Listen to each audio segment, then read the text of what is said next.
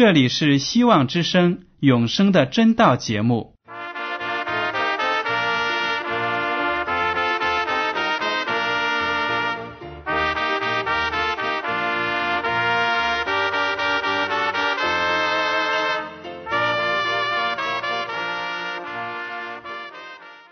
亲爱的听众朋友们，你们好，我是艾德，很高兴今天能和你们在永生的真道这个栏目中见面。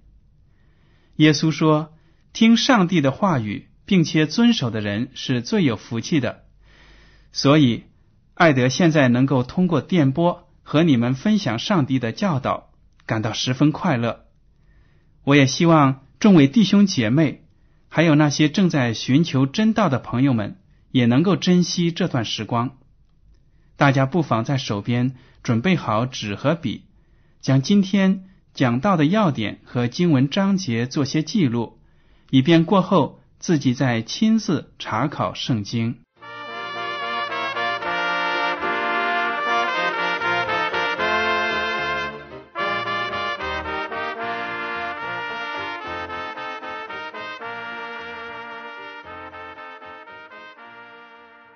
听众朋友们，今天的永生的真道节目呢，跟以往的形式有一点不同。这是一个真实的故事，一场对白，题目就是教授与学生的逻辑辩论。但是通过这个有趣的故事呢，大家也能够体会到我们能从圣经中学习到的知识。旧约的箴言书第九章第十节说：“敬畏耶和华是智慧的开端，认识至圣者便是聪明。”这句话呢讲的很好。在我们的生活当中啊，有很多人知识渊博，有博士的头衔呢，而且著作也很多，但是呢，他们不认识上帝，不认识创造宇宙的主。耶和华，还有我们的救主耶稣基督，那么这些人其实并没有完全达到上帝要给他们的聪明智慧，因为他们不管自己的学术成就还是事业成就如何的了不起，他们没有永生的指望，等待他们的就只有死亡了。接下来的这个故事呢？发生在美国的一所大学里。我们也知道，在美国这样的社会，其实也是有很多的无神论者。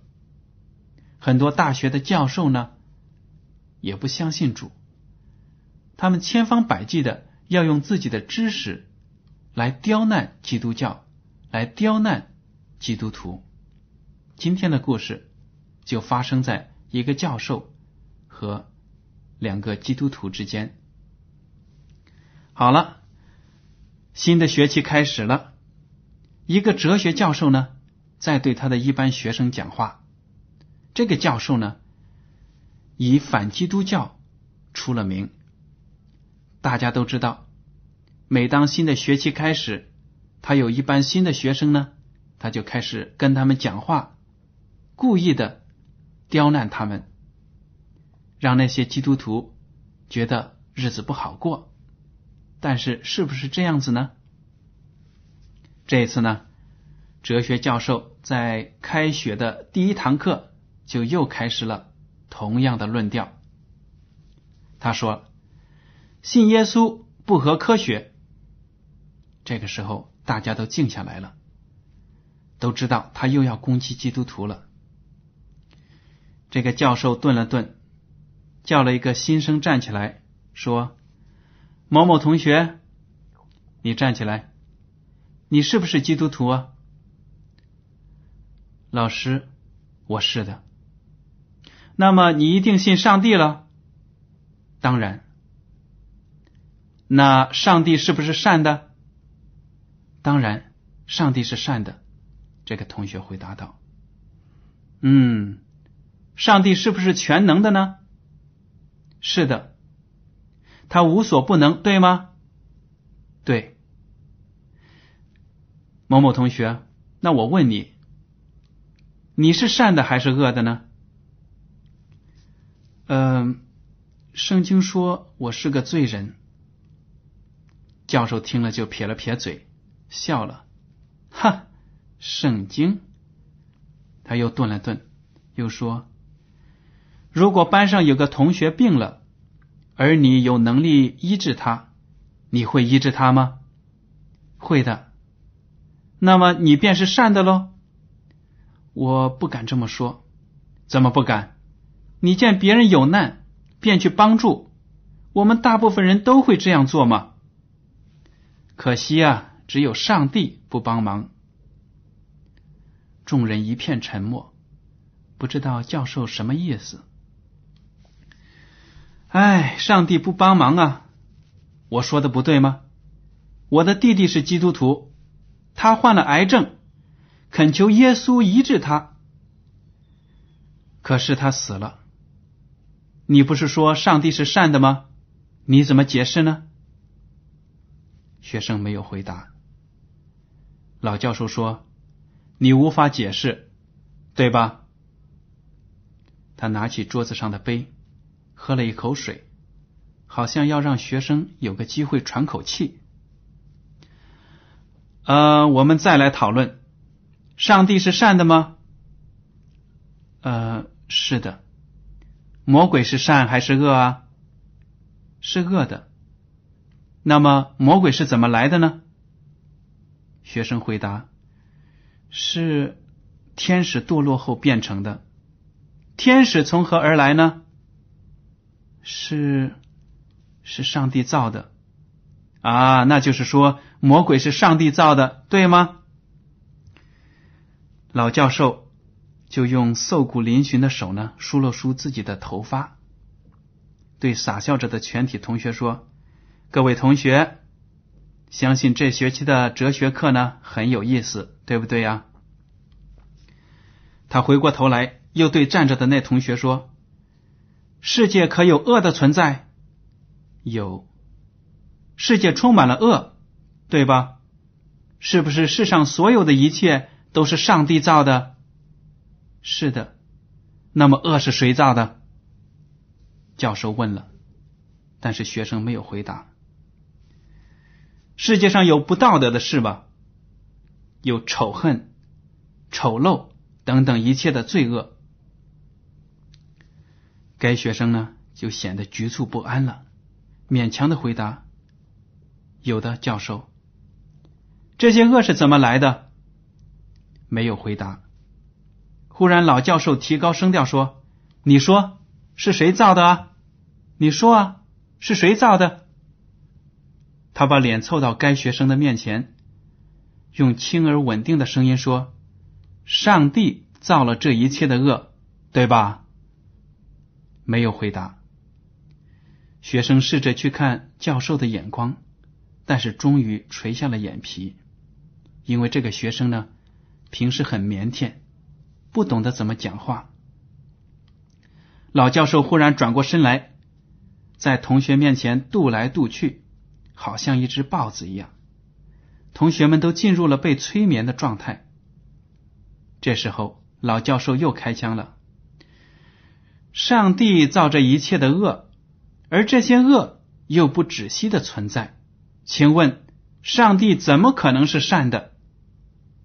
教授挥舞着他那张开的双手说：“世界上充满了仇恨、暴力、痛苦、死亡、困难、丑恶。”这一切都是这位良善的上帝造的，对吧？没有回答。世上岂不是充满了灾难？停了一下，教授又把脸凑到新生的面前，低声说：“上帝是不是善的？”同学没有回答。你信耶稣基督吗？他再问。该学生用颤抖的声音说：“老师，我信。”老教授失望的摇了摇头说：“根据科学，我们对周围事物的观察和了解是通过五官。请问这位同学，你见过耶稣没有？没有，老师，我没见过。那么你听过他的声音吗？我没有听过他的声音。你摸过耶稣没有？有没有尝过它？嗅过它？你有没有用五官来感觉过上帝呢？没有回答，请回答我的问题。老师，我想没有。你想没有吗？还是实在没有？我没有用五官来接触过上帝。可是你仍然相信上帝吗？呃，是的。老教授阴阴的笑了。啊，那可真需要信心呢。科学上强调的是求证、实验和示范等方法。根据这些方法呢，你的上帝是不存在的，对不对？你以为怎样？你的上帝在哪里呀？学生答不上来。坐下吧。该同学坐下了，心中有说不出的沮丧。这个时候，另一个同学举起手来，问道：“老师，我可以发言吗？”老教授笑着说：“当然可以了。”学生说：“老师，世界上有没有热？”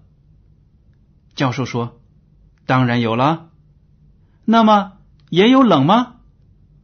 也有冷，老师，您错了，冷是不存在的。老教授的脸一下子僵住了，教室里的空气顿时凝结了。这位大胆的同学说：“热是一种能，可以量度；冷不是一种能量，所以呢，不可以量度。我们可以把一种物质不停的加热，却不能把物质。”无限度的降温，从理论上讲，温度可以下降至华氏零下四百五十九点六七度，就是科学上所谓的绝对零度，一点热都没有，这就到了极限，不能再降温下去了。太阳表面的温度呢，可以达到华氏一万一千度，而宇宙中还有更高温的星体，所以呢，冷这个字。只是用来形容无热的状态，我们无法用温度计量冷度。冷不是一种与热对立的存在的能，而是一种无热状态。教室里静的连一根针掉在地上都能听得到。老师，该同学又问了：世上有没有黑暗？简直是胡闹！如果没有黑暗，怎么可能有黑夜？你想问什么，老师？您说世上有黑暗吗？有。老师，您又错了。黑暗是不存在的，它只是无光状态。光呢，可以分成微光、亮光、强光、闪光，而黑暗本身是不存在的。它只是用来描述无光状态的词语。如果有黑暗，你就可以增加黑暗。或者给我一瓶子黑暗，老师啊，您能否给我一瓶黑暗？教授见这小子大言不惭，滔滔不绝，不觉笑了，同学们也笑了。他心里想：这学期可真有意思。这位同学，你到底想说什么呀？学生说：“老师，我是说啊，您的哲学的大前提从一开始就错了。”所以结论也错了，错了！你好大的胆子！老教授生气了。全班的同学都在窃窃私语。老师，请听我解释。解释，解释，你解释吧。教授好不容易才控制住自己，使个手势，叫同学们安静。该同学发言说：“老师，您刚才所说的是二元论吧？”就是说，有生就必有死，有一个好的上帝，也有一个恶的神。你讨论上帝时所采用的是一个受限制的观点，你把上帝当做一种物质来量度。但是科学连思维是什么也解释不了。科学用电力又用磁力，可是却看不见电，也看不见磁。当然，对两者。也没有透彻的了解，把死看作和生命对立，是对死的无知。死不是可以独立存在的，死亡不是生命的反面，而是失去了生命。您说对吗？说着呢，这个同学呢，从邻座同学的桌子里取出了一份小报来说：“这是不是我们国内最下流的一份小报啊？是不是有不道德这回事呢？”教授说：“当然有不道德了，老师，您又错了。不道德其实是缺德。是否有所谓不公平呢？没有，不公平只是失去了公平。是否有所谓的恶呢？学生顿了顿，又继续说：恶岂不是失去了善的状态吗？这个时候啊，老教授气得脸色通红，不能说话了。学生又接着说：“老师，就是因为我们人可以为善，也可以为不善，所以呢，才有选择的自由。”教授不屑一顾：“作为一个教授，我看重的是事实。上帝是无法观察的。老师，您信进化论吗？当然信了。那么您可亲眼看见过进化的过程？”教授瞪了瞪这个学生，没有说话。老师，既然没有人观察过进化过程，同时也不能证实所有的动物都仍在进化之中，那么您教进化论，不等于是在宣传您自己的主观信念吗？你说完了没有？老教授已不耐烦了。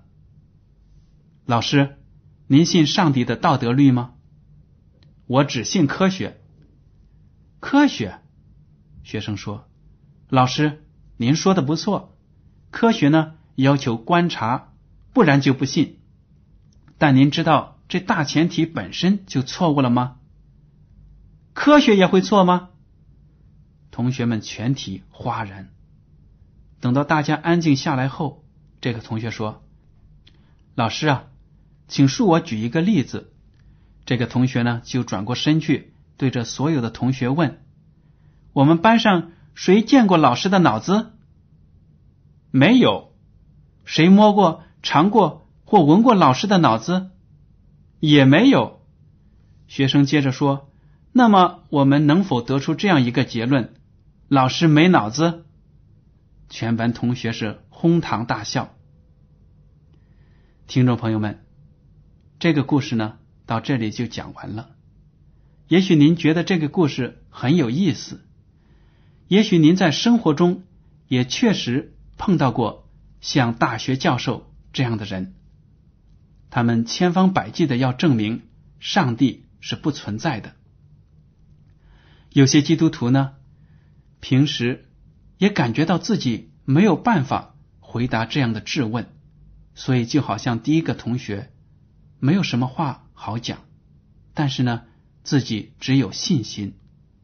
第二个同学呢？则很不同，他有自己的知识，他就用教授自己的观点呢，自己的推论方法来驳斥教授，而且呢，他讲的是非常的有道理的。